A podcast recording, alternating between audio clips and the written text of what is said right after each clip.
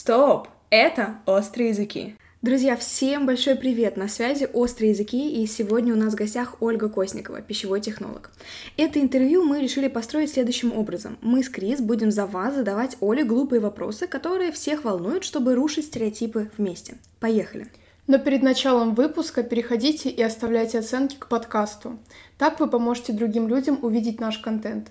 А если вы хотите поддержать наше техническое развитие, в описании к подкасту и этому эпизоду будет ссылочка на Boosty, перейдя по которой можно оставить разовый донат в размере любой суммы, либо оформить пробную подписку на наш закрытый телеграм-канал. Подписка стоит 200 рублей в месяц, и за эти деньги вы получаете доступ ко всему бэкстейджу записи выпусков, а также эксклюзивные ответы наших гостей, которые не войдут в интервью. Спасибо вам за ваш выбор. Давай начнем с того, чем именно ты занимаешься. Мы э, знаем, что ты окончила Московский государственный университет пищевого производства. Нет, пищевых производств, кажется, так правильно. Э, по специальности пищевой технолог. Верно. Да, и уже более 10 лет ты в профессии. Но почему именно это стало делом твоей жизни? Ну, во-первых, а, всем привет. И спасибо вам, что позвали. Я в некотором роде фанат подкаста, я прослушала несколько интересных выпусков, и мне очень нравится, как вы подходите к теме. Когда вы зовете эксперта, вы как будто бы не только задаете ему вопросы, которые наболели, но немножко раскрываете его, и какие-то и личные вопросы бывают, и что-то такое глубокое, философское. Одним словом, спасибо. Это свежо.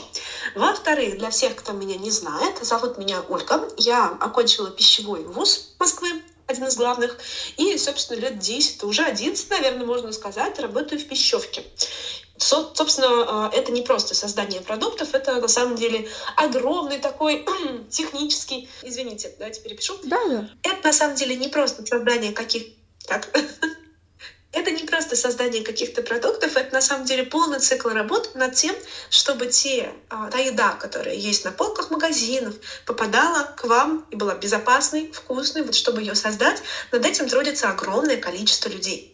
Но, к сожалению, в этой сфере огромное количество и мифов, люди об этом мало знают, и вот таких вот публичных спикеров именно в теме пищевых производств на самом деле очень немного.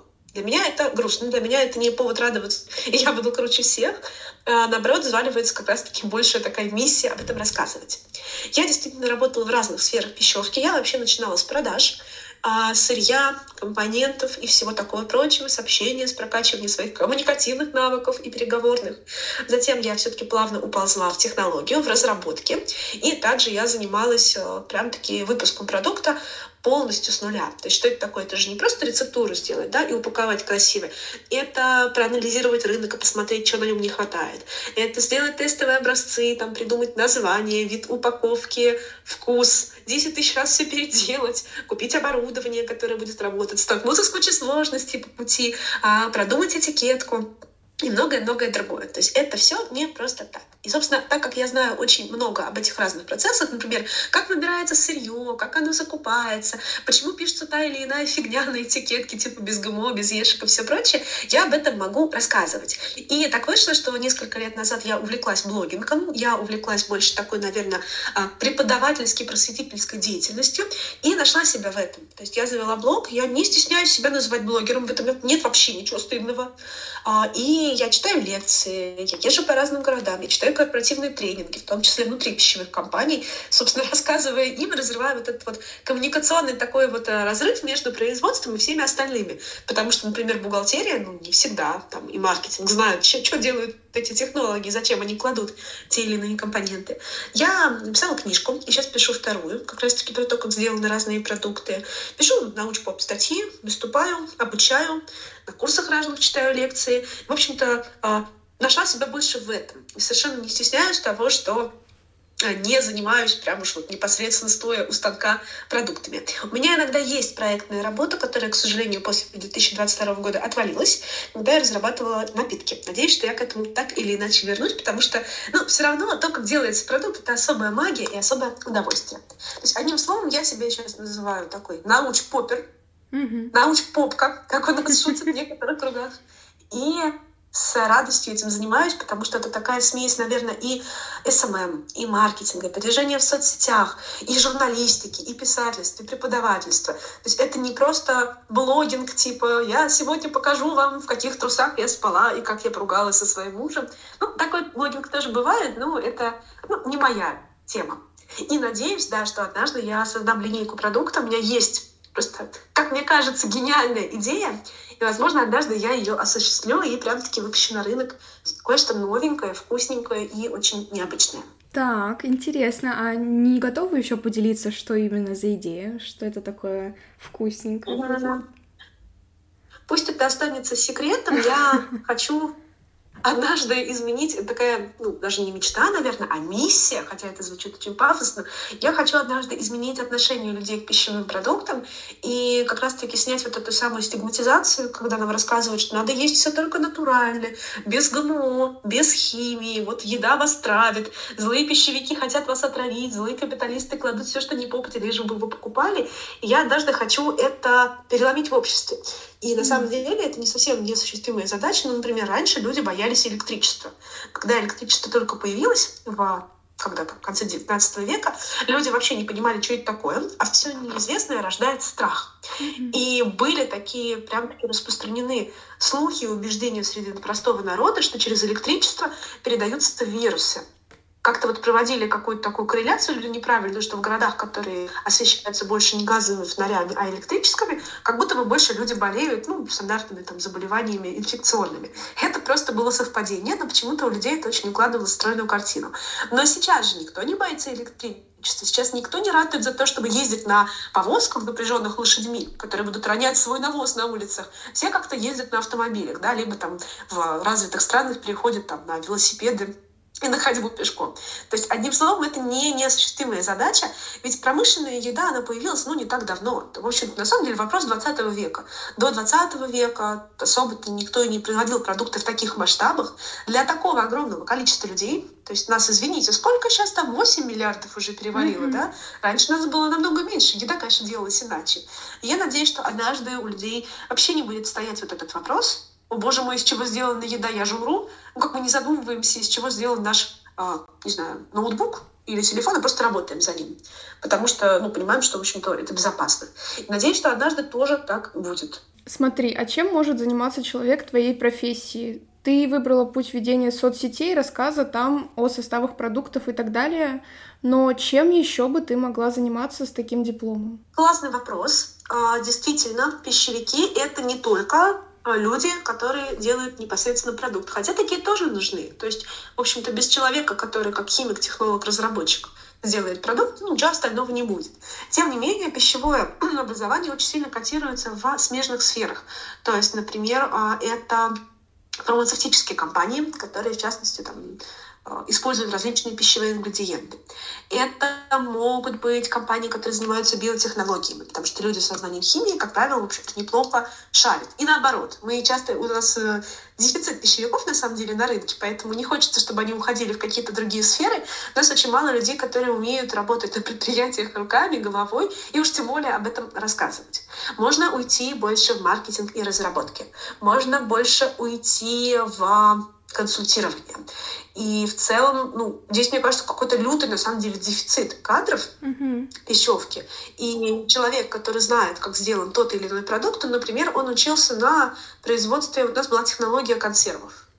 И этот человек, он может очень легко переучиться и, например, э, разрабатывать хлебобулочные изделия, либо макароны, либо колбасные. Да, у каждой отрасли своя специфика, но, тем не менее, это все, ну, как вот такой единый комплекс. У нас не как у врачей, то есть, например, кардиолог, маловероятно, что очень быстро переучится на стоматолога. Хотя может, да, есть более близкие врачебные специальности, есть менее близкие. У пищевиков в этом плане все проще. Ты понимаешь базу, ты знаешь, как сделана еда, и ты, в общем-то, можешь дальше в этом работать. Например, разрабатывать вообще новые продукты, типа там искусственного мяса, которое выращивается в пробирке, да, какие-то супер новые технологии. Или а, уйти вообще в науку и заниматься больше а, вопросами каких-то новых разработок и технологий. То есть, одним словом, это целый мир. Я не понимаю, почему это не пропагандируют и не говорят всем, ребята, идите в пищевку, здесь очень весело.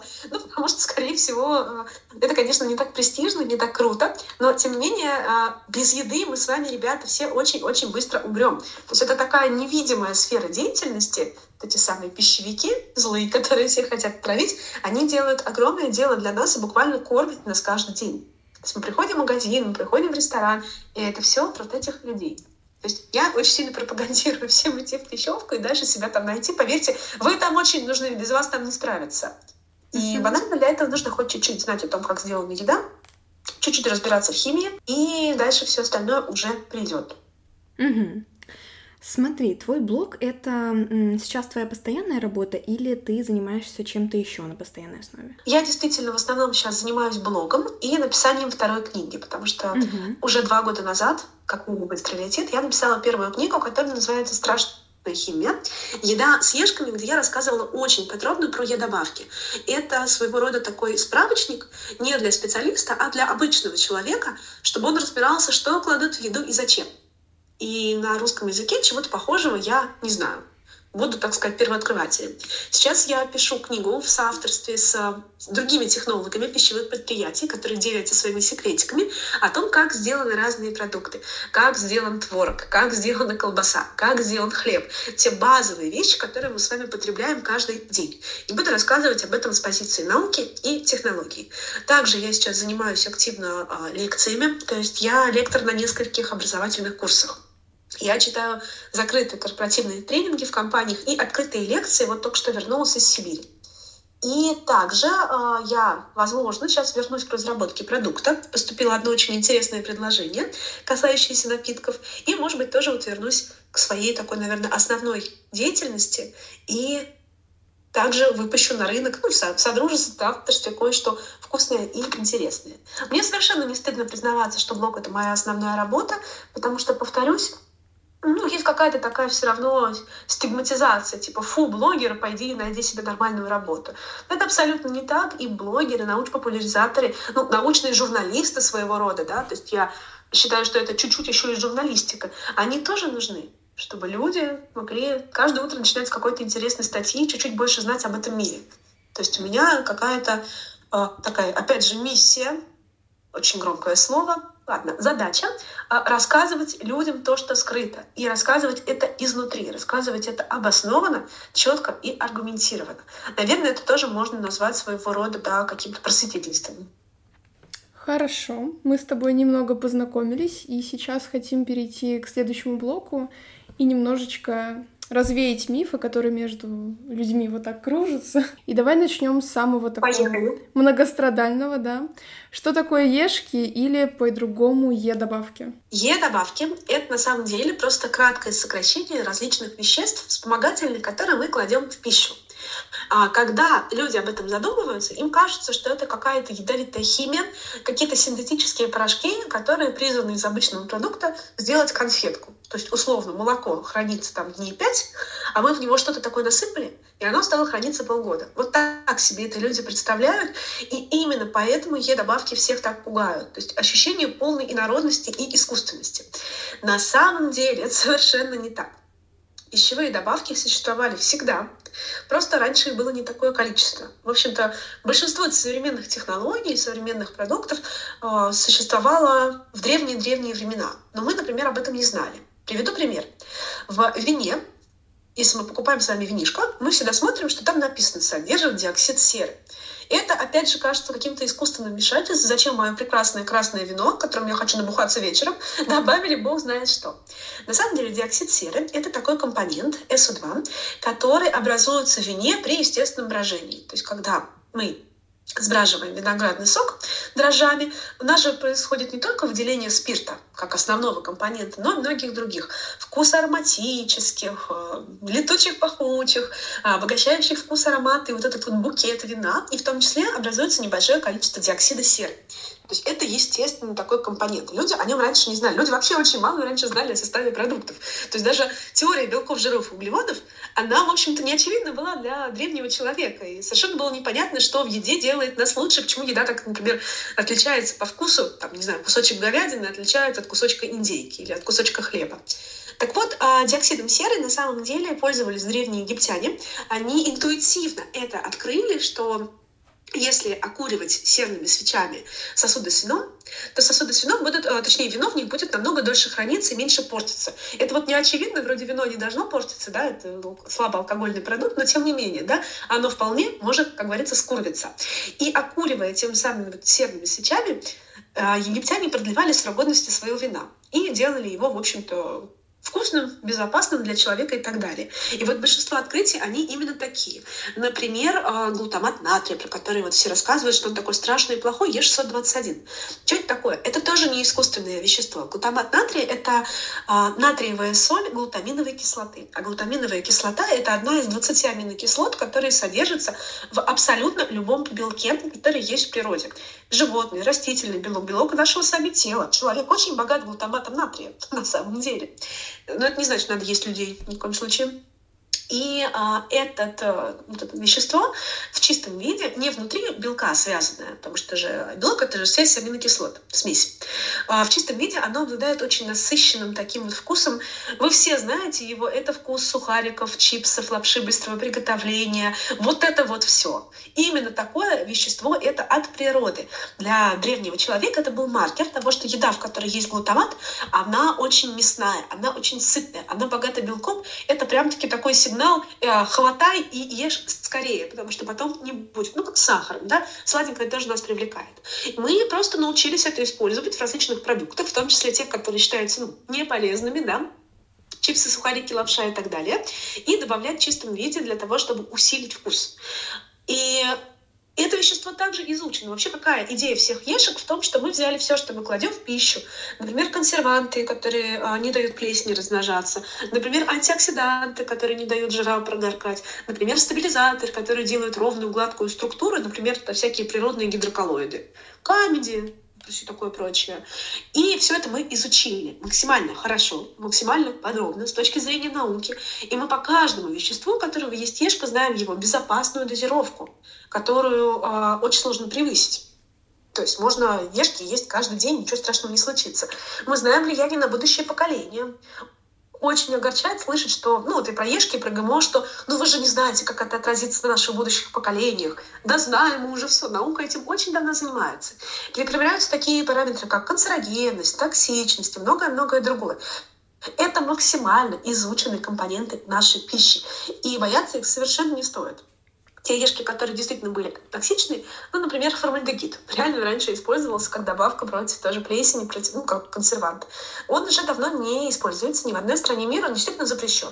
Но запрещен так давно, запрещен, в общем-то, э, так повсеместно, что его встретить невозможно. Поэтому выискивать какие-то ешки опасные, ну, совершенно не нужно. И все, что про них пишут в сети, по большей части, это копипасты. Копипасты а, тупой, ограниченный, пугающий и совершенно без доказательств. Ни в одной статье про вред ешек никогда не приводятся хоть какие-то исследования, хоть какие-то убедительные источники. Вот просто, ребята, примите как факт, что там, не знаю, крахмал — это плохо. Чё к чему, чё почему, вообще непонятно. Вот с этим я и работаю, с этим борюсь, этому как раз целую книжку посвятила. И вроде как чуть-чуть удается сдвинуть это вот а, осознание людей, рассказав им, собственно, просто историю, как это появилось. Угу. А давай еще разберемся в том, что можно считать добавленным сахаром. Например, часто пишут на упаковке без сахара или без добавленного сахара.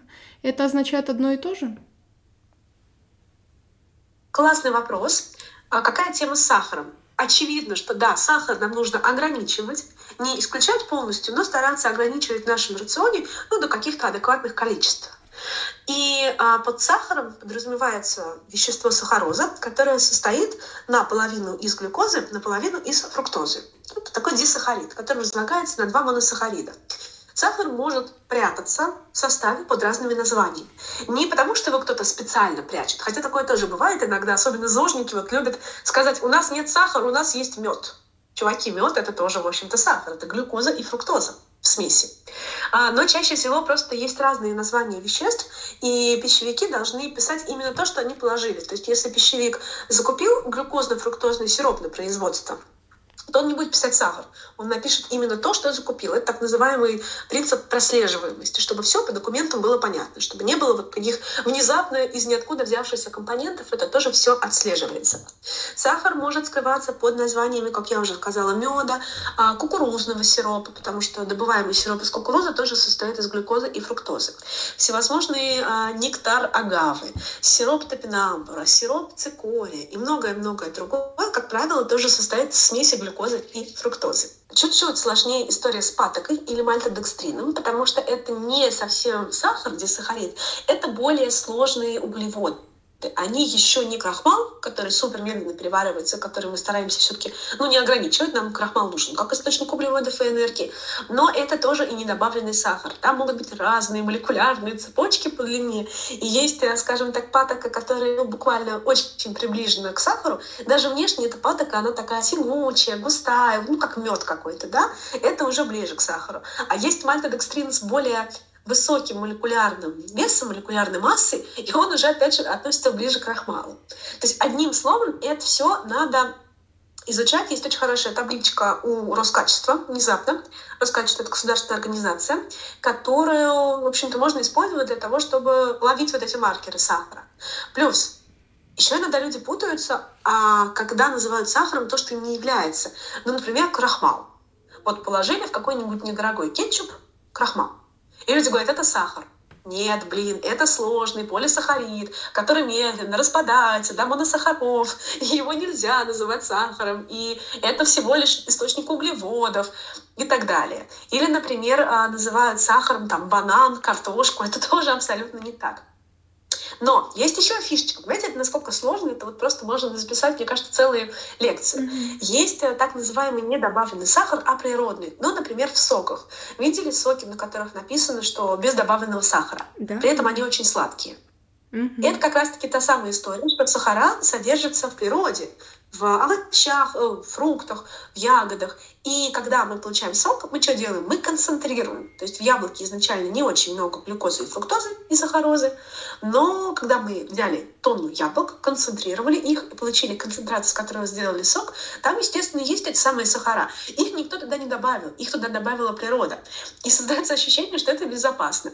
Я всегда советую здесь смотреть на угли в продукте, то есть КБЖУ — это, скажем так, вот наше спасение. Нам не нужно знать все ингредиенты, читать составы в идеале до мелочей и каждый ингредиент расшифровывать. Нам нужно знать какие-то базовые вещи. И вот по КБЖУ часто делают разбивку углеводов как раз-таки по медленным углеводам и простым, по свободным сахарам, уже можно понять, что да, что-то здесь много сахара, пусть даже не, не добавленный, но тем не менее он есть.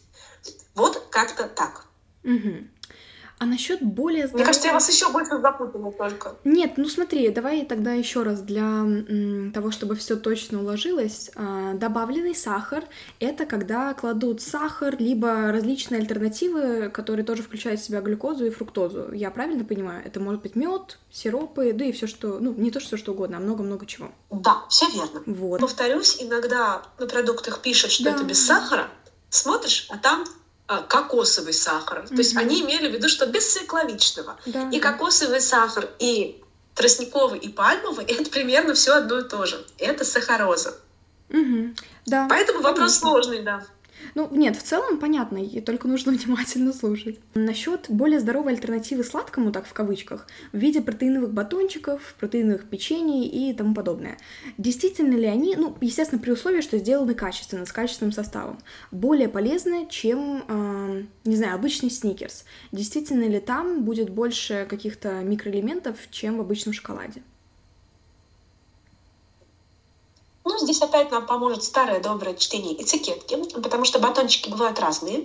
Первая категория, которую я больше всего хейчу, это злаковые, протеин, э, злаковые батончики, не протеиновые, в которых, например, используется патока, сироп, мед, хлопья. И, по сути, получается то же самое. Там также много углеводов, даже, может быть, больше калорий, то есть есть такие там таблички со сравнениями, когда тот же самый условный сникерс оказывается менее калорийным, чем здоровый перекус. И поэтому нужно просто вот глянуть и оценить, а здесь что, здесь вообще добавили что-то, что могло снизить калорийность? Или просто поменяли одни ингредиенты на более модные, и получилось то же самое. То есть если мы видим, что там много углей и выше калорийность, чем у сникерса, ей-богу, мне кажется, лучше съесть сникерс. Есть другая категория, это всевозможные протеиновые батончики. Здесь есть маленький лайфхак. Кстати, а, то, что стоит в составе на первом месте, того больше всего. Это прям-таки вот, ну, такое требование жесткое того, как мы составляем этикетки.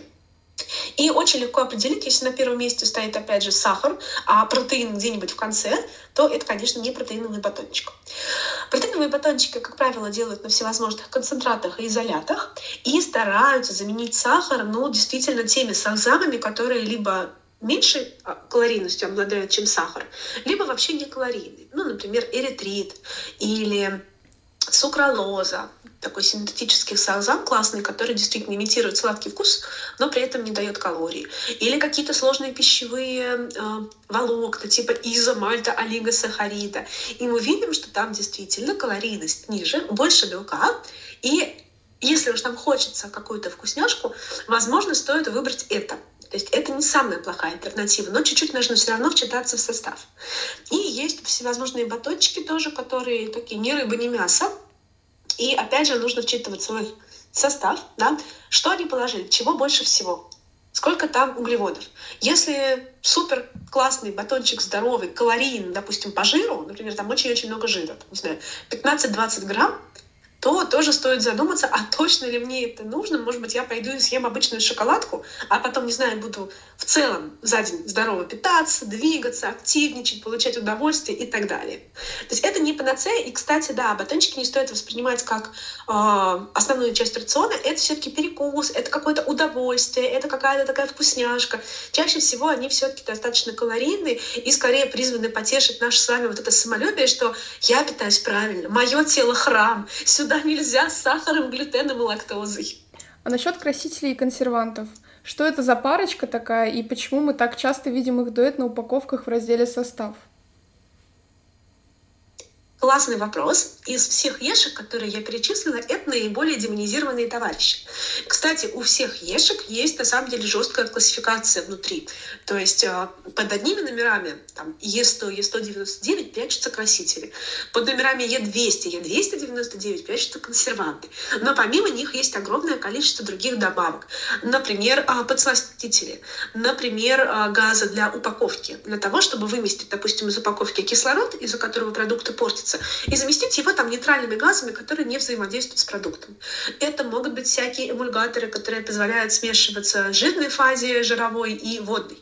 Это могут быть даже пеногасители, например, в тех продуктах, где образуются ну, в процессе взбивания, например, там какие-то белковые компоненты, либо пиво, кстати.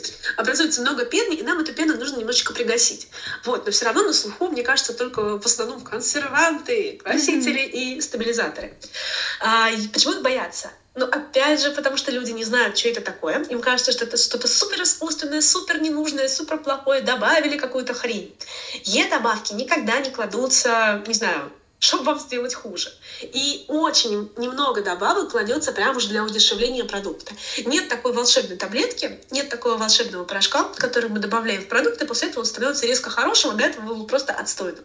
Это так не работает так вот с молоком я говорила, да, что молоко так долго хранится не потому, что туда какой-то волшебный консервант антибиотик положили, а благодаря термообработке, например, пастеризации или стерилизации. Для чего нужны красители? Понятное дело, подкрашивать. И красители, а, во-первых, могут придавать бесцветному продукту, серому, скучному, какой-то яркий цвет, чтобы ну, больше он бросался в глаза. Да? Они могут возвращать тот цвет продукту, который он утерял в процессе, потому что растительные пигменты, ну, очень часто нестабильны. Например, мы допустим, не знаю, творожок с ягодами. Ягоды, естественно, теряют свой цвет. Да? Это мы понимаем, даже когда просто дома что-нибудь делаем, да, какие-нибудь, не знаю, компот какой-нибудь варим, и ясное дело, что они уже не такие насыщенные. Вот. И, то есть это не обязательно придание каких-то неестественных цветов. Это все могут быть растительные или искусственные пигменты, которые очень хорошо изучены, которых нужно очень-очень мало, это сотые и десятые доли процента, которые не наносят никакого вреда, они просто подкрашивают продукт.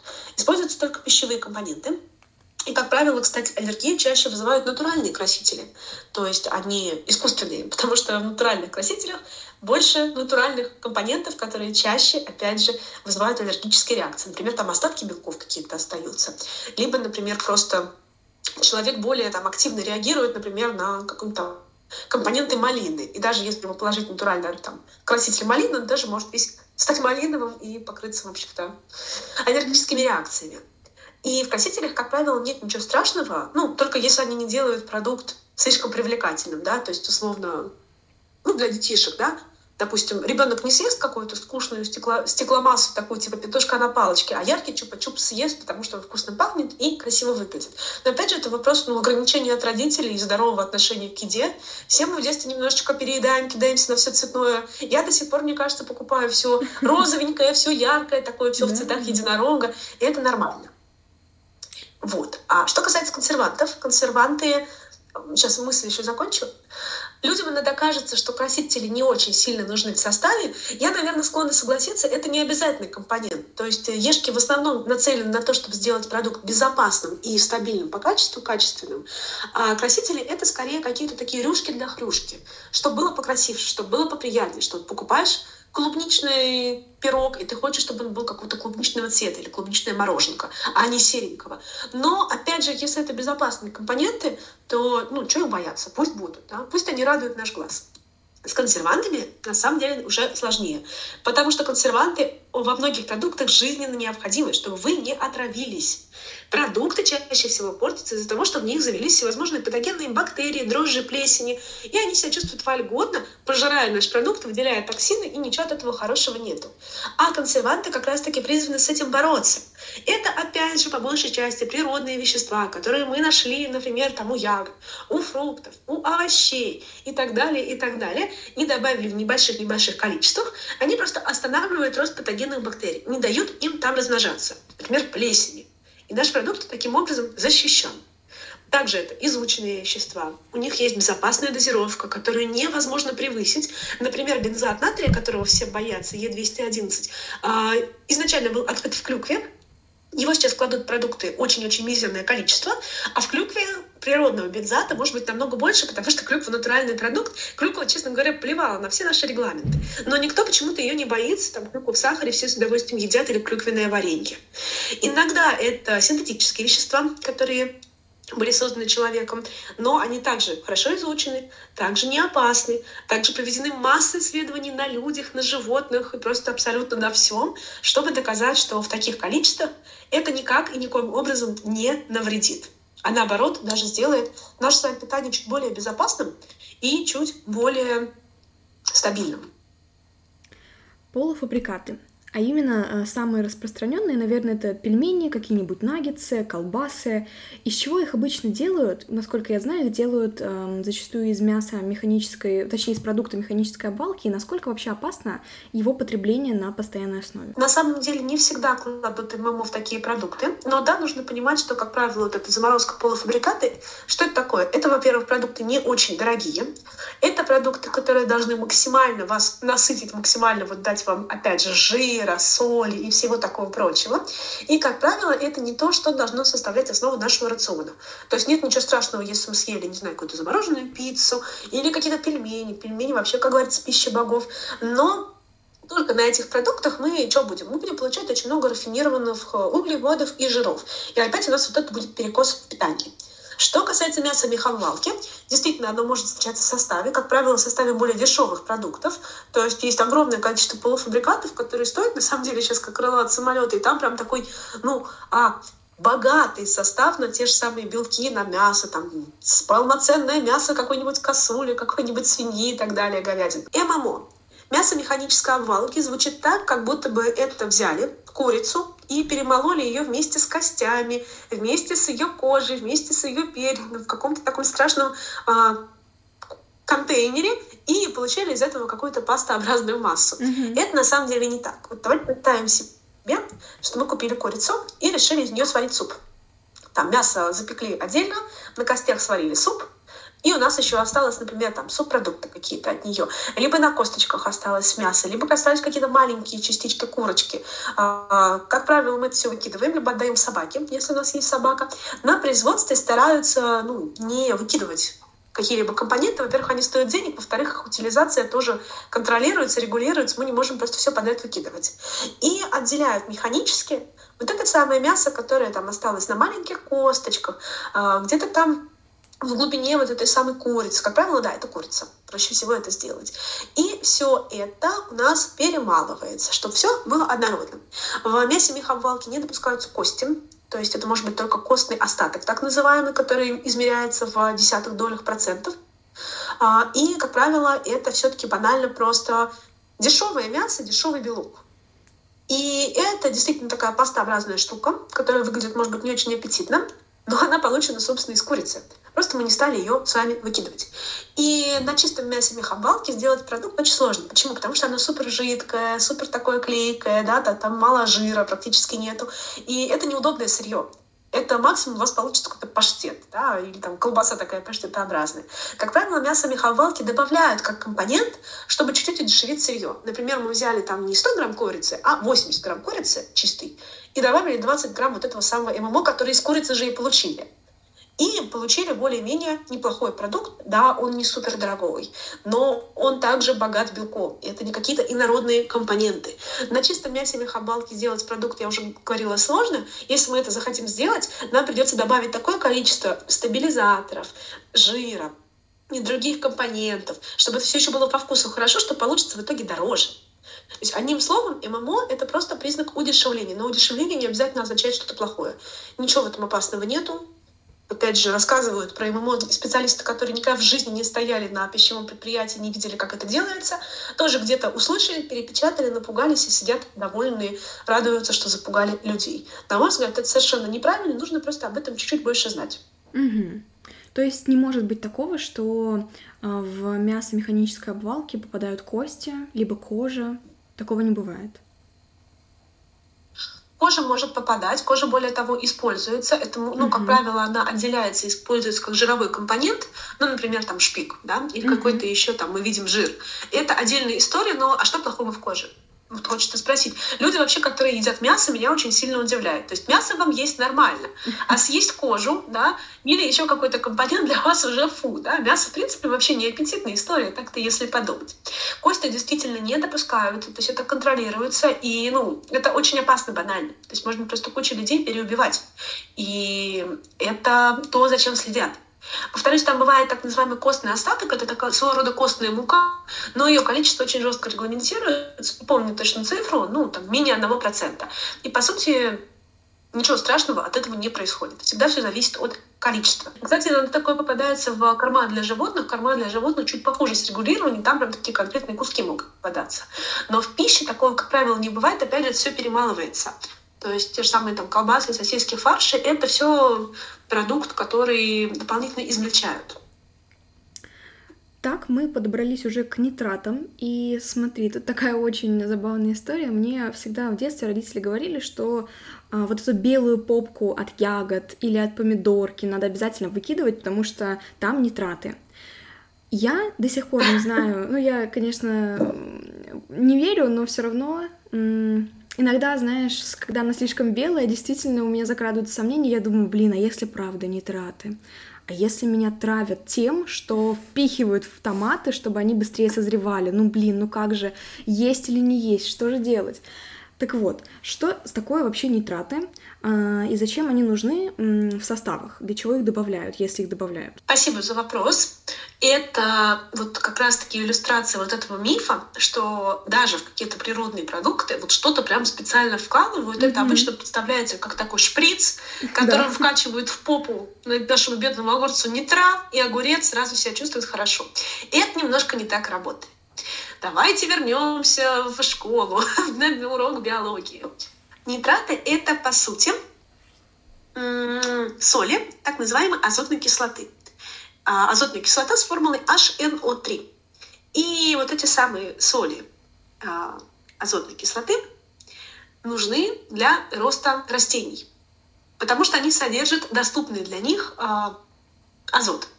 То есть как мы дышим воздухом и дышим воздухом именно потому, что там содержится доступный для нас кислород, без которого мы, грубо говоря, все очень быстро, быстро умрем. То же самое у растений. Для них это своего рода такие белки, жирные углеводы. И в любой почве есть азот, есть нитраты. Они непременно нужны.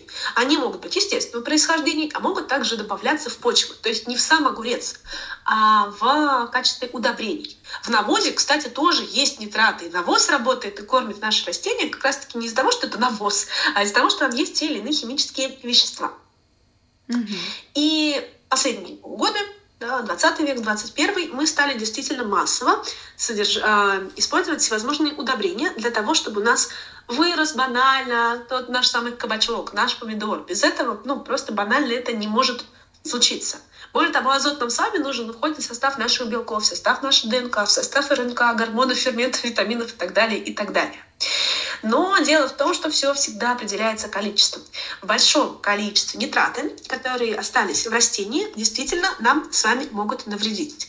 И это могут быть не только промышленные продукты, а выращенные бабушками, выращенные на самом чистом органическом поле, потому что, в принципе, овощи и фрукты накапливают нитраты. Ну, это нормально для них, это как бы часть их э, биохимии, биологии. А, но фишка в том, что если очень большое количество нитратов содержится, то попадая в наш организм, они уже превращаются в нитриты, чуть другие соединения. И вот нитриты нам уже действительно могут быть не полезны, а, потому что они а, могут связываться у нас с гемоглобином крови, превращаться в другое соединение, так называемый медгемоглобин, а медгемоглобин собака такая не умеет переносить кислород. То есть, грубо говоря, человек начинает испытывать кислородное голодание. Это вот первая проблема. А вторая проблема в том, что некоторые нитраты у нас могут превращаться в канцерогенные соединения, так называемые нитрозоамины, которыми все пугают. Собственно, что с этим делать? Да? А, как всегда, есть в этом всего безопасная дозировка. Тех нитратов, которые мы кладем изначально в продукты, которые они переварит. И безопасная дозировка тех нитратов, которые мы кладем а, не в попку огурца, а, например, в колбасу или сыр. Зачем это делается? Не потому, что колбаса и сыр без этого не вырастут, а потому что нитраты — это классные консерванты. И они реально незаменимы, потому что именно нитрат нитраты натрия и там, других нитраты калия очень классно борются с сильнейшим природным нейротоксином, ботулотоксином. Да, это тот самый ботулотоксин, который колет себе от морщин. А, и знаете, Почему он работает? Потому что он вызывает паралич. Он просто банально вызывает паралич тех же самых мышц, ну, например, где-нибудь во лбу. И человек просто, ну, банально не может шевелить лбом.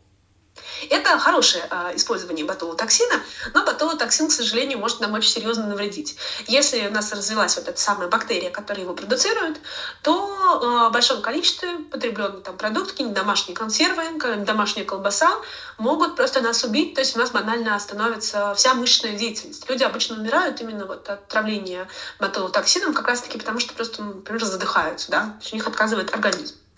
И, собственно, нитрит натрия это ну, пока что для нас самое классное и действенное вещество, которое разрушает вот эту самую бактерию, не дает ей размножаться, не дает наш, нам, грубо говоря, умереть от еды. Одним словом, да, что здесь хочется сказать? Когда э, кладут удобрения, как правило, в промышленных масштабах рассчитывают, сколько положить тех же самых нитратов, чтобы конечные овощи, фрукты не накопили их много. Проводятся исследования, да, перед тем, как продукция куда-либо поедет, ее, естественно, измеряют. И нитратометром бытовым, который нифига не работает, потому что он меряет все соли, а не только нитраты. И, в принципе, нитратомер можно выкидывать. Это прям вот такая классная разводка для людей, заплатить 10 тысяч и увидеть, что у тебя везде нитраты. А, измеряют это лабораторными методами, то есть смотрят реальное количество а, нитратов. Если какая-то продукция чересчур ими богата, то ее не пускают на рынок.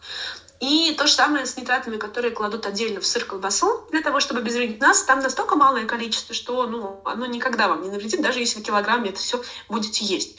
То есть это то, что уже очень давно находится под контролем людей. Да, иногда бывают какие-то нарушения. Например, нашли 10 тонн некачественных кабачков. Но сколько таких кабачков производится тонн в месяц? Ну, например, там, не знаю, тысячи тонн. А только в 10 нашли нарушения. Наш мозг фокусируется на том, что вот было что-то плохое, скорее всего, это везде есть, хотя это, ну, отдельные какие-то небольшие цифры. Грубо говоря, в городе есть 100 человек, один из них ворует. Мы его поймали за руку, сказали, ах, ты воришка, и там, не знаю, посадили его. И люди начинают думать, ага, один ворует, значит, все остальные тоже воруют, значит, мой кошелек вытащит, и вообще все будет плохо. То есть, конечно же, когда есть закон, есть какие-то нарушения, но это не значит, что закон нарушают все. Поэтому э, говорить, что арбузы накачивают специально нитратами прямо через шприц, ну, это совершенно так не работает. И, кстати, если так сделать, то, во-первых, э, если прыснуть что-то в мякоть, да, это приведет банально к порче продукта. То есть, например, не знаю, арбуз вкололи в него что-то, мы повредили его кожуру, у нас началось э, микробиологическая порча, арбуз сдох. Поэтому это так, конечно, не работает, но это настолько живучая байка, настолько это распространяют везде и рассказывают, что просто хочется ну, взяться за голову. Хорошо. А нужно ли замачивать орехи и фрукты в воде с содой и солью какой-нибудь, чтобы хорошенько так очистить? Тоже классный вопрос, как раз о нем хотела сказать. Это касается, кстати, нитратов. Да? Рассказывают, что очистите, то есть там, например, замочите картошку или какие-нибудь там овощи и фрукты в воде, и нитраты выйдут. А, к сожалению, такого механизма водорастворимости ни у нитратов, ни у каких-либо других ядов, пестицидов, как правило, нету. То есть, например, когда мы с вами моем руки, под водой, у нас не выходят все питательные нужные нам вещества из рук. Это нормально, да, это такая защита определенная, биологически придуманная. У тех же самых овощей, фруктов, орехов то же самое. Не так легко они дадут те вещества, которые накопили. Если бы так было, ну, было бы здорово. Что касается очищения, там, например, от нитратов, это совершенно так не работает, и это делать не нужно. Нитраты, как правило, скапливаются где-нибудь в кожуре, а кожуру мы с вами ну, обычно не едим. Да? То есть, например, кожура арбуза да? или что-то такое.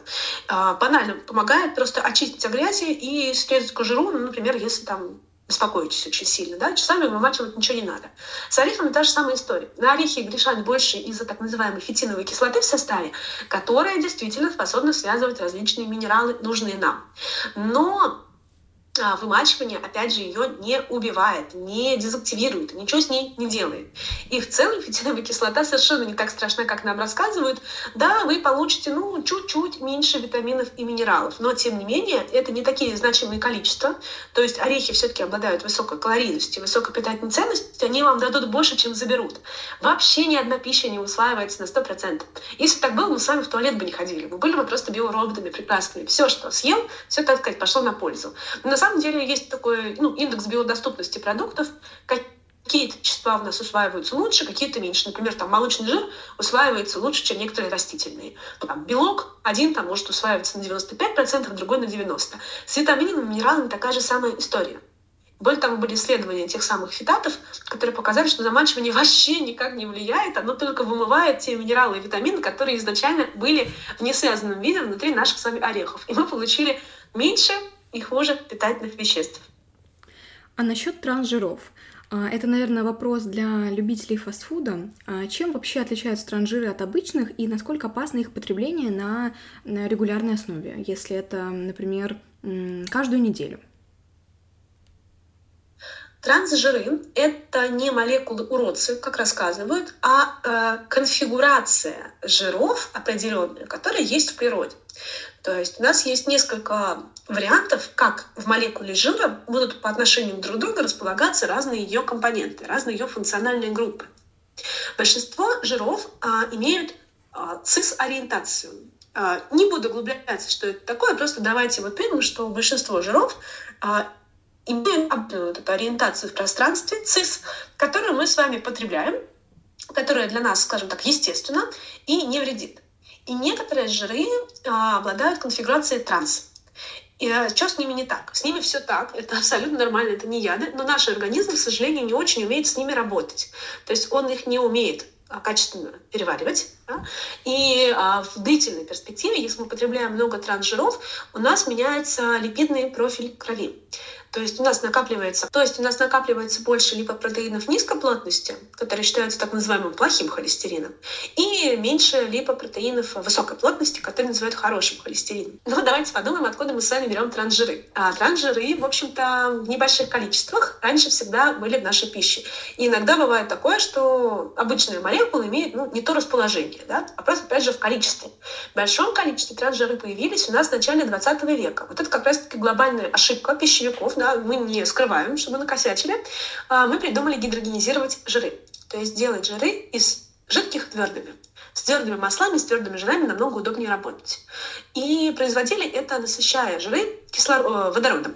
В принципе, ничего страшного в этом нет. Да? То есть мы делали ненасыщенные связи насыщенными, и из жидкого жира получали твердый. Но, к сожалению, так оказалось, что процесс несовершенен, в процессе образуются трансжиры ну, достаточно больших количествах. Могло быть там 20-30% трансжира. Если постоянно потреблять гидрогенизированные жиры, а они входили в состав там, маргаринов, спредов, то да, действительно, именно в долгосрочной перспективе это может приводить к большему риску сердечно-сосудистых заболеваний. Это обнаружили на больших исследованиях, которые проводились в 80-е годы на а, медсестрах. Спасибо большое, что эти люди, ну, скажем так, они действительно пострадали из-за ошибки, но данные, которые они нам дали, помогли нам в будущем ну, выбрать новую стратегию. Сейчас а, трансжиры ну, массово не производят, никто специально это не делает. А от старых технологий, которые позволяют их получить, мы отказываемся, либо их ограничиваем, разрабатываем новые технологии. И в целом стараемся за этим всем следить. И в мире сейчас есть программа такая мировая «Отказаться от транжиров, либо свести их к минимуму». В некоторых странах допускается количество там, 1% от общей операционной жиров. В России сейчас эта цифра 2%. То есть любой жир, даже если мы купили какой-то маргарин, спред и так далее, если это печенька с гидрогенизированным маслом, там контролируется содержание транжиров ну, не более 2%. 2%. И оно допустимо по мировым нормам. Ну, в идеале, конечно, да, вообще не должно быть, но опять же 2% это ну, примерно ни о чем. Опасны были вот эти большие количества, прям конкретно такие большие. Но с гидрогенизированными жирами, если только не была проблема. Еще, к сожалению, когда мы жарим что-то во фритюре, у нас образуются трансжиры тоже в небольшом количестве, 1-3%. Но это неприятно. И поэтому продукты типа фастфуда считаются опасными по трансжирам именно из-за того, что они обжарены во фритюре. Если еще и масло не очень хорошо меняли, то тоже количество их накапливается. Но сказать, что все жиры в фастфуде трансжиры нельзя. Сказать, что если вы будете есть их, э, ну, допустим, раз в неделю или раз в месяц, то вы себя обязательно угробите, совершенно нельзя. И это вопрос отношения к рациону, то, с чего мы начинали. То есть э, фастфуд вреден не тем, что он фастфуд, а тем, что это жирное, сладкое, соленое, концентрированное, очень-очень такое м- калорийное, и в том числе там чуть-чуть бывает и трансжиров. Были, кстати, офигительные исследования а, трансжиров различных фастфудов мира. Там, а, насколько я помню, я натыкалась на исследования трансжиров в фастфудах а, Туниса, Египта, Армении и, по-моему, какой-то страны европейской. И вот оказалось, что в Армении и в Европе э, уровень фастфу- фастфуда транжиров очень-очень низкий. Вот он соответствует вот этим самым нормам, там 1-2%. А в Египте и Тунисе почему-то эти цифры были намного выше, там, по 5 или 8%. Вот это косяк, вот это они не молодцы. Но, опять же, как часто мы с вами питаемся в египетском фастфуде, да, не так уж часто. И даже если мы жрали как не в себя, поехали там в какой-то отдых, пили, ели, наслаждались, гуляли до утра, ели фастфуд, трансжиры не накапливаются. Это не тяжелые металлы. И все это нормализуется нашим с вами питанием. Если потом мы возвращаемся к адекватному питанию, и фастфуд не присутствует в нашей жизни на регулярной основе, а является, опять же, таким милым удовольствием, то липидный профиль крови выравнивается. И вот эти самые риски, которые были, они не накапливаются, а исчезают по мере нормализации здорового образа жизни. И с трансжирами ситуация такая, что прям специально их бегать не нужно. Нужно помнить, что они содержатся как раз-таки таких продуктах, которые не являются основой нашего рациона, не знаю, какие-нибудь печеньки, да, ну, опять же, там может быть а, там, 1-2% транжиров. Вы сколько этой печеньки сожрали, чтобы вам было плохо? Если вы ей питаетесь, то вы еще переели сахара, соли и теста. И это уже проблемы, скажем так, не в транжирах, а в потреблении печеньки в большом количестве. Поэтому, как правило, бояться этого не нужно, нужно просто быть осведомленным, что гидрогенизированные жиры и фритюр могут нам дать большее количество нежелательных компонентов. Именно поэтому мы банально следуем, опять же, принципам адекватного питания и стараемся за собой следить. А если переели чего-то, не ругать себя, а просто вернуться к нормальной пище. Вот и все. Не так эта проблема страшна, как ее преувеличивают. И этот показатель уже давно взяли под контроль. Просто мы живем в таком обществе, которое очень обо всем тревожится, где все риски мы стараемся учитывать, мы стараемся максимально осведомлять людей. Но люди почему-то считают, что за них никто не позаботится об их здоровье, что вся еда плохая, отравленная, и нужно, я не знаю, то и в тайгу ехать, жить, хотя там тоже не сахар, там другие свои проблемы, то ли всем не доверять. Это абсолютно не так. Осведомленность, она всегда снижает тревогу и всегда повышает наш с вами уровень в жизни. Банально нам просто легче будет жить и больше энергии будет тратиться не на то, чтобы вычитать составы, а на что-то другое, на какую-то созидательную, классную деятельность. Давай поговорим о сухих смесях для кормления детей. Их состав безопасен и достаточно ли Там нужных веществ для строящегося детского организма. Точно ли так, как нам заявляют производители? Я всегда, когда отвечаю на такие вопросы, сталкиваюсь с определенной стеной непонимания от людей, потому что вопрос безопасности еды — это не только вопрос безопасности еды. Да? Как говорится, иногда банан — это просто банан. А люди в целом не доверяют другим людям и промышленным производством.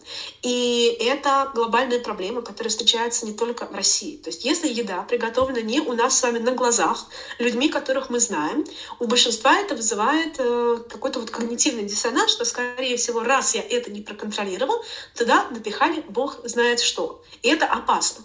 В такую ловушку больше попадают люди старшего поколения и так, тревожные люди. То есть, например, молодые мамы — это одна из самых незащищенных категорий людей, которых очень легко запугать. У них них и так высоченный уровень тревоги, к ним предъявляются какие-то совершенно бешеные требования обществом, и семьей, и Инстаграмом, и соцсетями. И, конечно же, они очень сильно беспокоятся о том, что на промышленном предприятии могут что-то плохое положить. Но опять Опять же, давайте вернемся к тому, как это устроено на самом деле.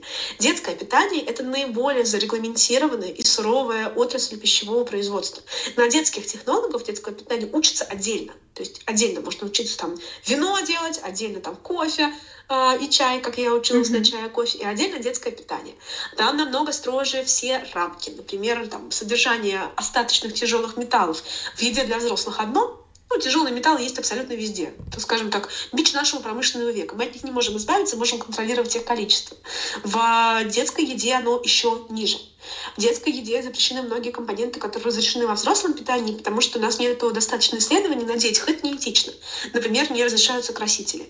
Опять же, почему? Потому что чаще они могут вызывать аллергию и неадекватную реакцию организма. Причем натуральные, опять же, чаще, чем искусственные. Очень строго отбирается сырье. Это просто, ну, действительно то, над чем бьются и трясутся, потому что риски слишком велики. И нет никаких злых пищевиков, которые сидят и добавляют что-то плохое в ваши сухие смеси. Над этим работают специалисты, которые опираются на науку и знают, какой жирно-кислотный состав, например, нужен для того, чтобы смеси были приближены к грудному молоку женскому. Не все женщины могут кормить грудью по разным причинам, и мы их за это не будем ни в коем случае хейтить. И иногда, ну, ребенка он просто чем-то нужно кормить. Например, из-за этого кладут пальмовое масло в детские смеси. Считается, что это как-то очень плохо, что это ужасно. Боже мой, ну вот точно они наших детей с детства сажают на пальмовое масло. Опять же, на самом деле, почему так? У пальмового масла кислотный жирный состав максимально приближен к грудному молоку. Там высокое содержание пальмитиновой жирной кислоты и некоторых других, что делает его идеальной смесью. То есть из всех, которые мы можем предложить, это лучшее. И мамочки, которые отказываются от детских смесей на пальмовом масле, они, по сути, чуть-чуть даже не додают своему ребенку. Но рынок идет за потребителем и производит те продукты, которые нужны если человек хочет купить что-то без пальмового масла, поверьте, он найдет продукт без пальмового масла. Просто потому, что он его боится, не знает, что это такое. И если бы мы знали, что это такое, а мы не знаем, что это такое. То же самое, допустим, с мальтодекстрином, который кладут в детское питание. Все думают, что это добавленный сахар. На самом деле это вещество, которое ближе к крахмалу. Это источник быстрой энергии, который не повышает быстро там, сахар в крови, не портит зубы. И в целом он очень нужен ребенку, и он позволяет его ну, накормить быстро, напитать, дать ему энергию. Это все работа слаженная, огромное количество специалистов, огромное количество регламентов, которые тоже существуют от незакрытой информации, там можно об этом покопаться. И смеси делают максимально сбалансированными по составу, чтобы ребенок получил все. Я не знаю, как объяснить людям, что никто вас не хочет отравить. Если у человека есть эта навязчивая идея, что мне все навредят, мне все положат какую-то баланду, запихают ее в банку, а, проконсервируют ее консервантами и все, ну, тут уже, я не знаю, как с этим бороться. Но если люди как-то хоть чуть-чуть готовы слышать голос разума, читать про то, как устроены разные технологии и разбираться, тогда здесь не все безнадежно. И повторюсь, детское питание, пожалуй, наиболее безопасное питание из всех, которые есть. Но если бы взрослые им питались, мне кажется, ну, это было бы очень дорого и бессмысленно. Опять же, консистенция, вкусы, да, поменьше соли, поменьше сахара. Это мы сами можем себе бахнуть на горочку и соли. Там мамочки, которые пробуют детское питание, говорят, боже мой, как он это жрет? Это же невозможно. Это же какая-то просто вот гомогенная такая смесь. Одним словом, это тоже сфера, которая очень жестко контролируется, в которой работают специалисты, которые любят детей mm-hmm. и которые совершенно не ставят своей целью всех убить. Супер. Да, еще есть некоторые предрассудки насчет эмульгаторов. С ними что-то не так, и вредны ли они? Ну, это такая же классическая ошибка, как консервантами, когда у слова настолько негативная коннотация, что мы дальше не будем разбираться. Просто эмульгатор это звучит как-то плохо и некрасиво. Эмульгаторы это, по сути, поверхностно-активные вещества пищевые, которые помогают смешиваться двум фазам, например, жидкой и водяной. Помогают выдержать единую консистенцию, например, теста или шоколада. В шоколаде, например, очень часто используют лецитин соевый либо лецитин подсолнечный. Это природное вещество, которое позволяет массе быть э, в шоколадной текучей, не застревать нигде в оборудовании и э, быть однородной. То есть э, шоколад без соевого лецитина именно промышленный в больших масштабах, ну, банально не сделать, не потому что там он даже будет плохой или невкусный, он оборудование забьет. Многие добавки имеют чисто утилитарное э, значение такое, э, например, не испортить ту или иную дорогостоящую машину чтобы смесь была однородной, ровной, тягучей, пластичной и так далее, и так далее. Все эмульгаторы, которые используются в пищевой промышленности, уже очень давно и хорошо изучены. Мы прекрасно знаем, какое количество их можно положить, чтобы никого не отравить. И более того, по каждой пищевой добавке Европейским Союзом и FDA в том числе предусмотрены постоянные перепроверки. То есть каждые там, 5-7 лет мы берем обновляем наши научные знания про какой-нибудь эмульгатор. Типа, а может быть, что-то новенькое появилось, а может быть, ученые что-то исследовали и нашли, что это опасно. И если в результате таких проверок что-то обнаруживается, то пищевая добавка может быть ограничена. У нас такая история была как раз с диоксидом титана, белым красителем, который запретили во Франции как раз-таки потому, что дошли эти новые свойства, которых раньше не было. Это связано не с самим химическим веществом, а с его физической формой, с нанопорошочком, то есть мелкие-мелкие гранулы, которые оказались, ну, негативно влияют на человека, могут там вкладываться, например, в органах дыхания и так далее. То есть это просто, опять же, не само химическое вещество плохое, а мы поменяли к нему подход, увидели, что это не очень хорошо, что есть какие-то группы риска, и просто стали его ограничивать. Или, например, использовать не вот эту наноформу, а более крупные частицы. И все, проблема решена. Это же круто, что есть контроль. Эмульгаторы сейчас очень сильно обвиняют в том, что они якобы меняют состав микрофлоры, но сейчас открою секрет. И, наверное, лишу хлеба очень многих э, людей. То, что меняет состав микрофлоры, нам пока с научной точки зрения ни о чем не говорит. Мы не знаем, каким должен быть идеальный состав микрофлоры кишечника, как а, изменение количества бактерий в том или ином случае влияет на здоровье, как это с чем вообще связано. То есть мы просто регистрируем, что стало их больше или стало меньше, или поменялся состав в сторону одних бактерий, одних стало больше, других так чуть-чуть поменьше. И потом это все обратно выравнивается. О чем это говорит, мы не знаем. Все нынешние исследования микробиома находятся в зачаточном состоянии. Нам это еще предстоит узнать. Более того, а, как исследуют частные эмульгаторы, говорят, что вот они вредят кишечнику. А, например, просто обожаю это. Берут кал у человека, и в кал, ну, я сейчас очень упрощаю, капают эмульгатор и смотрят, как изменился микробиологический состав. Это не то же самое, что происходит внутри человека. В принципе, исследовать кал можно, но не для этих целей. И это не отражает то, что происходит у нас. Или, например, те или иные бактерии. Вот сидят бактерии в питательной среде. Те же самые бактерии, которые есть в кишечнике. На них капнули эмульгатором и увидели, что что-то там поменялось. Это исследование в пробирке, которое не отражает ту сложность и глубину процессов, которые происходят внутри нашего организма. То есть, одним словом, очень спорное исследование, но как они сочно звучат на заголовках всяких газет и страшилок, что эмульгаторы разрушают кишечник, и вообще просто кишечник наш второй мозг, и мы умрем. И это все, опять же, рождается от безграмотности. Пока что у нас нет убедительных данных, что эмульгаторы, либо красители, либо какие-то еще компоненты действительно могут вредить. Как говорится в науке, обоснуй, докажи. Ты сначала предоставь качественные исследования, качественные доказательства на больших группах людей, которые перепроверяются, которые перевоспроизводимы. То есть не то, что там исследовал 10 человек, что-то нашел, пошел, побежал с этим дальше. А исследовал 100 человек, исследовал 200 человек, исследовал 1000 человек в разных странах, в разных популяциях, в разных условиях. И если вот мы увидели, что одно и то же там, негативный или позитивный какой-то э, эффект наблюдается в разных группах, тогда можно о чем-то говорить. Но наука так не работает, что мы покапали эмульгатором на кал, и все. И узнали, что эмульгатор плохо или хорош. Да, давай на этом завершим наше э, развеивание мифов, наши примитивные вопросы и перейдем а, к истории про сочетаемость продуктов и сроки годности. Это тоже такая интересная большая часть. А, смотри, Существуют ли вообще сочетаемые и несочетаемые продукты с точки зрения науки? Бывает ли такое, что съесть... Эм, я просто слышала, что, например, на завтрак лучше, ну, некоторые нутрициологи так говорят, что на завтрак лучше а, выпивать кофе, либо цикорий, ну, либо чай, если вам нельзя кофе по каким-то причинам и так далее, а, с, какие-то, с какими-то ягодами, либо более-менее кисленькими фруктами, условно это цитрусовые и так далее. Что это якобы для начала дня, для пищеварения будет гораздо лучше, чем съесть действительно что-то полноценное. Как вообще к этому люди приходят? Люди, опять же, хотят готовые схемы. Люди хотят простые механизмы, чтобы кто-то за них решил, как им лучше питаться. А если человек еще говорит, ну, я с научной точки зрения все это вещаю, то, ну, все, можно ему доверять, можно вообще даже не вдаваться в подробности. Есть такой миф, что, во-первых, наш организм с утра надо запустить. Это не машина, которую нужно прогревать. Наш организм работает даже ночью. И наш желудок не останавливается. И наш кишечник не спит. И вообще, в принципе, организм не спит, он просто переходит ночь немножко в другое состояние, но все системы также и работают. Питаться завтракать нужно так, как вам нравится. Более того, современные рекомендации по питанию говорят, что можно даже не завтракать, если не хочется.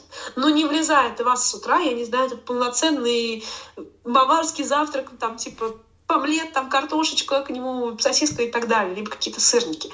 Многие люди должны проснуться, должны пройти несколько часов, они попьют кофе, разойдутся, расходятся, и все будет хорошо.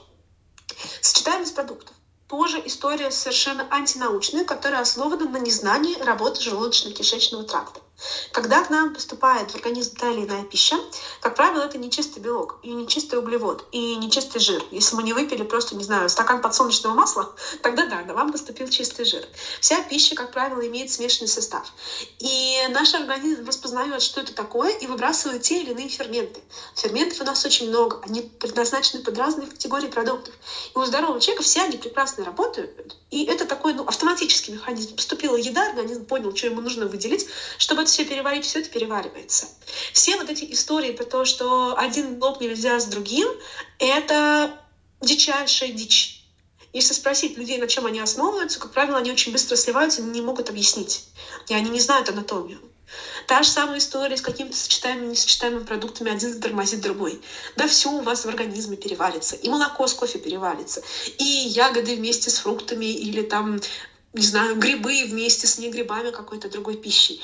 Очень мало э, научно-медицински подтвержденных вот таких вот несочетаний. Ну, например, э, танины в кофе и чае действительно могут связывать железо. И поэтому, когда мы пьем медикаментозное железо, врачи советуют разграничивать его с кофе. То есть, например, выпил кофе через 2-3 часа железа, чтобы банально просто больше всосалось.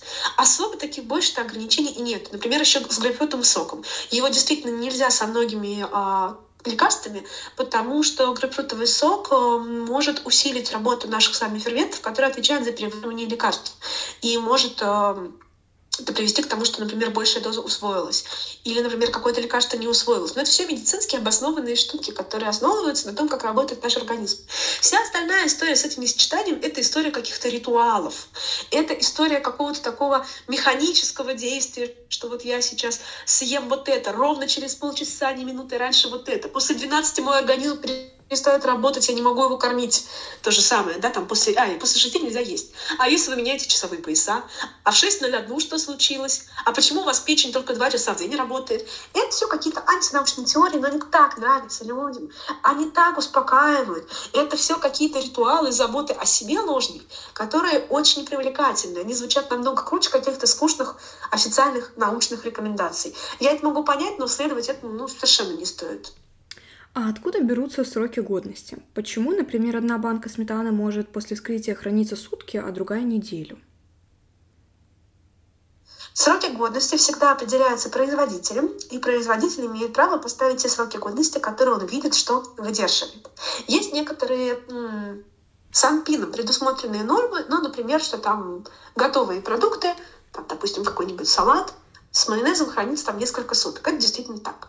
Но, тем не менее, производители могут шаманить над продуктом и увеличивать его сроки годности для своих нужд. Ну, например, чтобы его дольше продавать, чтобы банально быстрее э, к вам он попал на ваш холодильник. Потому что продукты мы не получаем непосредственно с завода. Такие пришли на мясной завод, взяли, я не знаю, там мясо, молока, колбасы и ушли. Да? Это логистика, это отправка на полки магазинов. Полки магазинов тоже не сразу опустошаются мы тоже не сразу едим все, что привезли. Поэтому, конечно же, определенно какие-то сроки годности длинные должны быть, ну, иначе просто продукты будут портиться, мы с вами все будем, грубо говоря, не доедать. Нет никакой волшебной таблетки, которая продлевает сроки годности. Как правило, это сочетание многих факторов. И это сочетание чистоты, санитарии, гигиены на производстве. Чем больше у нас ручного труда, тем больше у нас шансов, что продукты будут микробиологически обсеменены. Даже если люди супер часто моют руки, но все равно оборудование в этом плане работает лучше, чем люди. Это упаковка. Есть упаковка, которая продлевает срок годности, не дает продукту портиться. Есть упаковка менее защитная, менее барьерная, менее безопасная в этом плане. Это термическая обработка. Большинство продуктов так или иначе термически обрабатываются. Например, а, пастеризуются, стерилизуются, запекаются, обжариваются, замораживаются. Обработка холодом — это тоже обработка температурная. Многое-многое другое. Это качество сырья и, например, активность воды. То есть чем более у нас сухое сырье, чем более сухой продукт, тем дольше он будет храниться. Почему? Потому что в воде очень любят размножаться бактерии. В макаронах, например, или в чае воды настолько мало, что там просто негде размножиться им. Также разные сырье портятся по-разному. Да? Растительные продукты портятся дольше, чем какие-то животные. Например, там яйца, опять же, мясо, рыба, они быстрее будут портиться банально из-за того, что они более вкусные, привлекательные для бактерий, для плесени. И, конечно, в том числе используются консерванты. Но это не первая линия, скажем так, обороны. Это один из способов, один из методов. Например, подкислить продукт, сделать его более кислотным, а, тем же самым бензоатом натрия, сорбатом калия, лимонной кислотой, а в кислой среде бактерии намного хуже размножаются и хуже себя чувствуют. Вот и все. Это все комплекс мер. И сейчас есть огромный такой запрос у человечества на а, короткие сроки годности, он немножечко ложный, потому что кажется, что чем быстрее продукт портится, тем он лучше, натуральнее. Нет, чем быстрее продукт портится, тем больше в нем живет различных бактерий, плесеней, дрожжей, которые его кушают. Можно ли отрезать зараженный кусок и продолжать есть, допустим, буханку хлеба? Классный вопрос. Плесень, плесень рознь. А, и очень важно то, какой это продукт. То есть плесень, она а, может размножаться внутрь продукта. Особенно если это продукт э, жидкий, продукт э, с большим содержанием влаги, продукт, в котором плесени просто легче мигрировать. Когда уже выросла плесень, это значит, что ее так много, что мы ее увидели глазом. Так-то это микроскопические микроскопические организмы, которые мы обычно так и не видим. Поэтому если речь о каких-то жидких продуктах, например, скоропорте, мясо, молочка, рыба, вот это все, то здесь, скорее всего, плесень есть по всему объему продукта. И она тоже может вам навредить. То есть, ну, лучше не стоит. Здесь не поможет как-то снять э, корочку. Mm-hmm. Если это касается хлеба либо каких-то сухих продуктов, как правило, миграция плесени там меньше. Если же, например, плесень появилась на там, буханке хлеба, на каких-то сухих продуктах, на чае или что-то такое прочее, то да, она не так э, глубоко могла мигрировать внутрь продукта, не так глубоко могли проникнуть ее споры, и иногда помогает просто отделить тот продукт, который испортился, от чистого. Или, например, срезать корочку. Плесень, плесень рознь. Да? Черная плесень — это супер опасно, это вообще никому никогда не стоит есть и дышать и смотреть на нее. Зеленая плесень не так опасна. Я все-таки, наверное, как как э, специалист по питанию придерживаюсь какой-то максимальной безопасности, из-за этого очень трясусь, и считаю, что если у вас что-то заплесневело, лучше это все выкинуть. Ну, то есть риски у вас всегда есть. Вы дома на глаз никогда не определите, сколько там осталось плесени, которую не видно глазом. Но, опять же, бывают ситуации, когда в общем, наш организм справляется с этой нагрузкой, мы постоянно с вами что-то едим, даже не замечаем, это какие-то микроорганизмы попадают. У нас есть с вами соляная кислота в желудке, у нас с вами есть классная иммунная система, которая справится с различными заражениями. Ну и в небольшом количестве мы регулярно с вами что-то такое получаем, и, как говорится, ничего с нами не случается. Ориентируйтесь на свой организм. Если вы знаете, что вы нежная булочка, на которую нельзя дуть, которая может от всего заболеть, простыть, либо, например, отравиться, ну, будьте здесь немного аккуратнее, более к себе. Есть люди, которые действительно банально, ну, как говорится, гвозди переваривают, да, то есть они могут съесть чуть-чуть даже испортившийся продукт, и ничего им не будет. И это настолько индивидуальная история, что здесь я как пищевик призыв, должна призывать всех быть очень аккуратными и перестраховываться. Но все очень сильно зависит от собственных ваших ресурсов организма. Я, например, ничего с плесенью не ем, я просто боюсь, я себя берегу. Мы поговорим про твою книгу. Ты уже о ней рассказала, и как раз э, вопрос о том, как ты вообще пришла к написанию книги, твоей книги, которая называется «Страшная химия», и она, как я понимаю, про то, что еда на самом деле не такая уж и страшная, и там ты а, рассказываешь а, с научной точки зрения, почему. Ох, книгу я мечтала написать всегда. Мне кажется, я в пять лет уже писала какие-то свои первые книжки, склеивала их какие-то поделки, сшивала эти листочки нитками. Конечно, это была книжка про химию, однозначно. Но я всегда мечтала вообще быть писателем. Именно поэтому мне ну, вот удалось это как-то все сочетать в своей нынешней деятельности. Это круто. В 13 лет я писала фэнтези-романы про такие, знаете, по, в духе Толкиена, когда компания добрых людей, магов, там, всего прочего идет мочить какого-то злого героя. Я писала какие-то любовные романы, драмы, где там просто герои преодолевают тысячи препятствий, в конце они вместе, они целуются и уходят в закат. Ну и уже в каком-то сознательном возрасте, когда я начала заниматься, собственно, пищевыми технологиями, пищевой химией, я тогда очень плотно работала с ешками и поняла, насколько люди их боятся. И мне тогда пришла идея в голову написать вот такой справочник, разобрать все ешки от Е100 до Е1000 и прям вот подробно, по пунктам, какие-то короткие главки, где каждая ешка, ты с ней знакомишься, понимаешь, что это такое, что за ней прячется, для чего она нужна, откуда ее получили, как изучили и так далее, и так далее. И эту книжку придумала, по-моему, еще году в 19 Я ее предложила какому-то издательству, на что небольшому питерскому, и на что они сказали, слушайте, это такая скучная тема, и это такое унылье, вот эту хрень никто читать не будет. Ну, они, конечно, вежливо говорили, но подразумевалось именно это, что вы что, сдурели вообще, да, кто это будет покупать? Поэтому я книжку отложила в долгий ящик. И через два года, когда я уже занималась блогом, на меня вышло издательство и само предложило написать книгу. Я говорю, слушайте, ребята, у меня есть концепт. И думаю, ну, сейчас они меня зарубят, скажут, о, какая фигня, давай пиши что-то другое. А они согласились, они поверили в меня, потому что уже был блог, и уже оказалось, что людям интересно читать про бензат натрия, про глутамат натрия, про какие-нибудь нитриты, нитраты и все такое прочее. Это все действительно вызывало у людей живой интерес. И до сих пор вызывает. Я написала книгу, за полгода. На самом деле это немного. Это я молодец еще, некоторые авторы дольше пишут. И она стала своего рода бестселлером, ну, именно в своей категории. То есть ее продалось достаточно, по-моему, сколько? 10 тысяч экземпляров или 8 тысяч экземпляров. Для научпопа это прям хорошо, это круто. И у нее было несколько переизданий. И до сих пор ее люди любят, читают. И я дико этому радуюсь. Я вот не верю, что она у меня есть. Тем более я не верю, что я пишу вторую, и что эта информация, которая вот в моей голове кажется супер привлекательной, крутой, интересной, такой же оказалась для других людей. Более того, книга позволяет немножко более более структурированно рассказать, не так, как вот в интервью, например, сумбурно, да, я вот сейчас накидала кучу фактов, кучу данных, что-то какие-то исследования, но вот если меня так со стороны послушать, возможно, я кому-то там покажусь мракобесом, который бог знает, что несет. А в книжке ты рассказываешь подробно, ты приводишь ссылки на исследования, ты говоришь, а вот так работает наука. И это создает более цельную картину, поэтому, конечно, как говорится, всем советую читать книжки и составлять ну, более, менее поверхностное впечатление обо всем этом. Мы знаем, что ты еще даешь лекции, но как тебе это дается? Все очень просто. Дело в том, что завести блог, наверное, было лучшей моей в жизни идеей за все мои 33 года жизни. И блог оказался своего рода визитной карточкой. Это такое мое лучшее резюме для любого работодателя. Благодаря блогу мне предложили написать книгу. Благодаря блогу меня звали на телевидение. Я сейчас там временно по личным мотивам не снимаюсь. На государственным каналом не работаю, но все равно там, на YouTube хожу, да, например. А именно какие-то не госканалы. И даю там не государственные СМИ какие-то интервьюшечки. С лекциями то же самое. То есть в какой-то момент э, меня начали звать различные организаторы. Это могли быть какие-то там городские отдельные там дома культуры, либо это какие-то частные компании, либо, например, какие-то образовательные центры.